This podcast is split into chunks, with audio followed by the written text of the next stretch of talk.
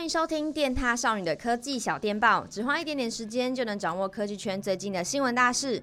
Hello，大家好，我是电塔少女巧科。下礼拜六月六号凌晨就是苹果 WWDC 了，你期待吗？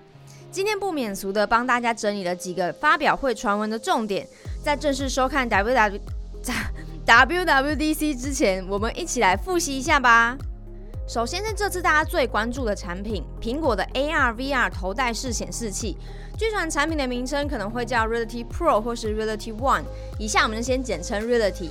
目前没有太多对于产品外观的叙述。最最最一开始，我有听说苹果是想要把它做的像是一般眼镜那样，但现在听说 Reality 似乎有弧形的荧幕，还说像是一副滑雪护目镜。至于荧幕是采用 Sony 双 4K OLED 的高解析度荧幕，音讯则是使用 H2 晶片，内部有超过十个感测器与镜头，它还搭载两颗 M2 系列的处理器，应该不太可能用新的 M2 Ultra 吧？吗？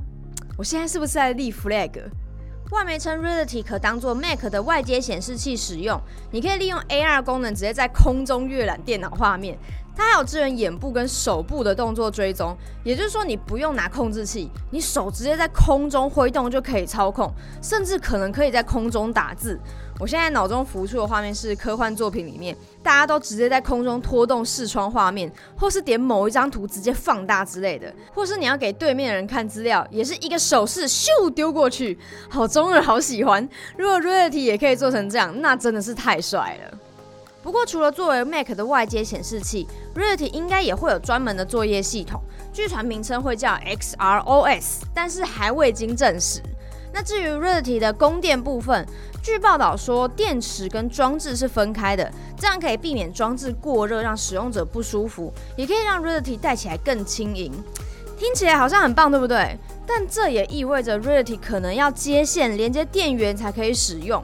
目前是听说可能会用磁吸式的充电线连接一个可以提供两小时电量、外形长得像 MaxApp 行动电源的外接电池，嘿，然后就这样插着电池放在口袋里面，怎么觉得好像降低了一点帅度啊？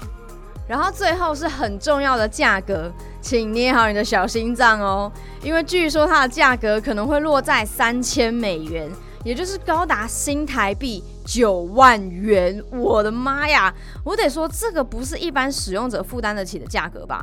不知道这些功能跟价格，苹果预设的受众到底是谁呢？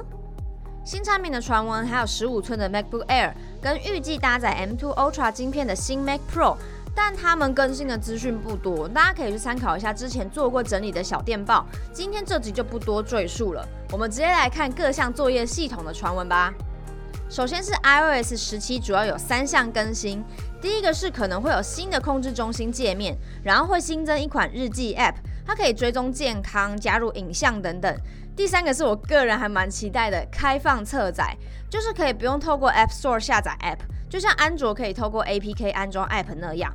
这样我就可以去下载一些没有办法在 App Store 上架的 App 了，像是啊，算了，不要说好了。不过这个功能是为了符合欧盟的规定，所以也有可能只开放给欧盟市场使用就是了。至于 Mac OS 十四，则预计不会有重大更新，新版本的名称可能会叫 Recon 或 Skyline，主要是继续把 iOS 的功能加到 Mac OS 上。再来是 iPad OS 十七，将跟 iOS 十六一样，可以自定义锁定画面，放些 widget 在画面上。另外，也有可能跟 iOS 十七一起开放侧载。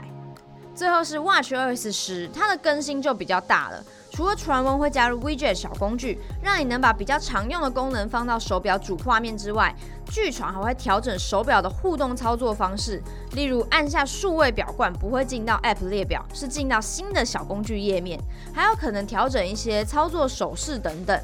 watchOS 十可能还会在健康跟运动功能做出升级，预期会让侦测更精准，并且加入更多的运动模式。还有一个我觉得很重要的更新是支援一支 Apple Watch 可以同时跟多台 iPhone、iPad、Mac 配对，方便使用者切换使用。感觉就是让整个苹果生态系又更完整了。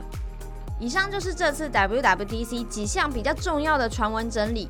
你有期待哪一项产品吗？还是期待哪一个更新？WWDC 的直播将在六月六号星期二凌晨一点举行。那那天我们电獭少女频道也会同步直播并出速报影片，记得要来看直播，跟我们一起聊聊天哦。我是小柯，我们 WWDC 直播见喽，拜拜。